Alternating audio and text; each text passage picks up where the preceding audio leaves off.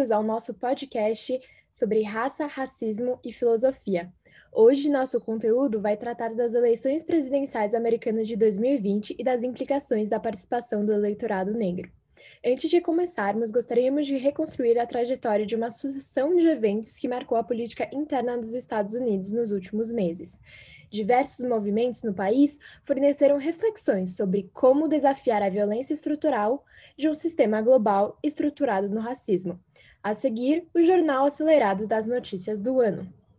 O policial norte-americano que sufocou George Floyd até a morte foi preso hoje nos Estados Unidos. Black Lives Matter, ou Vidas Negras Importam part in further anti racism protests across Britain today, with the statue of a 17th century slave trader pulled down in Bristol. With some of the most popular food brands, they're under, they are under fire this morning for racial stereotypes. The makers of Aunt Jemima, Uncle Ben, and Mrs. Butterworth's all facing criticism and vowing changes in the wake of nationwide protests.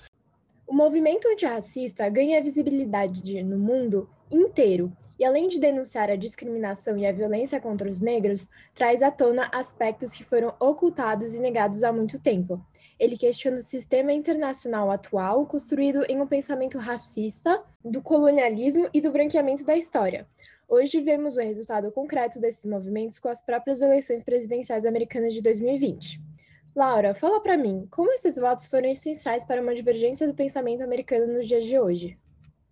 Para iniciar nossa discussão, temos que deixar bem claro: Trump foi eleito e governou minando as vozes e os direitos das minorias, entre elas a população afro-americana, que, em níveis de participação recordes, foram responsáveis por tirá-las do poder. Este ano, o registro de eleitores negros no país alcançou um recorde de 30 milhões de pessoas, sendo que 10 milhões destas vivem em novos estados com maior número de votos do colégio eleitoral. E por que o voto da população afro-americana faz diferença no resultado? Bom, os eleitores negros tradicionalmente votam no Partido Democrata, pois sentem que seus direitos civis estarão mais seguros com um representante desse partido. Consequentemente, seus votos sempre fizeram diferença na eleição, porque é uma base eleitoral que, uma vez mobilizada, representa centenas de milhares de votos a mais. Em 2012, por exemplo, os negros bateram um recorde de comparecimento às urnas e conseguiram reeleger Obama. Entretanto, quando sua participação foi a menor em 20 anos, Hillary Clinton não foi eleita. E esse ano, algo mudou? Tradicionalmente, afro-americanos votam nos candidatos do Partido Democrata, mas sua participação inédita nas urnas de 2020 foi impulsionada pelos protestos do Black Lives Matter, pelas ações do presidente Trump mediante o racismo dos Estados Unidos e pela escolha de Kamala Harris como vice-presidente de Biden. O movimento Black Lives Matter teve as maiores mobilizações populares da história do país. Mais do que trazer visibilidade e reconhecimento à discriminação e injustiça racial, o movimento pressionou autoridades por políticas públicas que corrigissem a situação. Em ano de eleição presidencial, uma figura capaz de responder a essas pressões e desafios se tornou o candidato mais apropriado, e a figura de Biden se destacou. Mas por que Biden? Primeiro, a resposta do presidente Trump mediante esses protestos foi controversa. Planejou mobilizar o Exército Nacional para reprimir os protestos e se recusou a condenar a supremacia branca durante o debate presidencial. Sua resposta inadequada mediante as demandas dos protestos e a pouca atenção que este tema recebeu em sua campanha fizeram com que Biden aparecesse como a única alternativa viável. Além de ter dado ênfase a este tema em sua campanha e prometido políticas públicas para combater o racismo, a escolha de uma mulher negra para concorrer como sua vice-presidente também foi um fator que angariou votos. E como Kamala foi importante para esse acontecimento? A figura de Kamala Harris incentivou o voto feminino e o voto negro por representar a diversidade e inclusão. Como disse a presidente da Irmandade Universitária mais antiga do país, este é um momento de muito orgulho para as mulheres negras e para os Estados Unidos em geral. Ter Harris na chapa quer dizer que o movimento dos direitos civis não foi em vão. Isso com certeza foi um diferencial da chapa, mas mesmo com o resultado das eleições, a campanha Biden-Harris foi bastante criticada, não?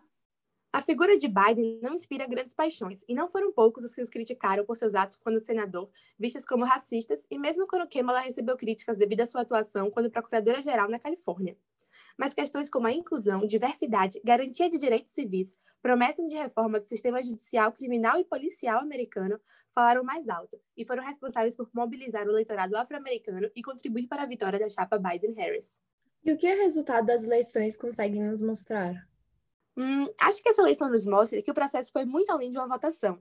Ele refletiu a estrutura do sistema internacional, que é baseado em uma linha de cor. O que é essa linha de cor? Bom, a linha de cor é uma construção abstrata do filósofo Dubois, que argumentava que existia uma estrutura arbitrária, a linha de cor, que cria uma hierarquia de raças ao dividir a sociedade entre os civilizados e não civilizados, desenvolvidos e não desenvolvidos. Os eixos de hierarquia e opressão que estruturam o sistema internacional são derivados dessa linha de cor. Os Estados Unidos é um país que historicamente tem um racismo e a luta pelos direitos civis muito enraizado. Bom, acho que a gente pode concluir que a participação histórica dos afro-americanos nos Estados Unidos comprova mesmo o que Dubois já falava. Mesmo que você resolva os problemas econômicos, sem a análise do racismo, você não resolverá os problemas políticos. Com certeza, cada vez mais esse sistema estruturado pela linha de cor é contestado e desafiado por aqueles que por tanto tempo foram oprimidos. Acompanhando o próprio desenvolvimento da filosofia política internacional, que recentemente vem amplificando vozes de grupos historicamente marginalizados, as eleições americanas vêm para confirmar essa tendência. A escolha do governante dos Estados Unidos ter dependido tão fortemente do voto negro mostra que o racismo é realmente o problema dos problemas. Assim como Dubois nos dizia que a Primeira Guerra Mundial pode ser explicada a partir dessa visão, as eleições americanas também podem. Eu sou Gabriela Groener.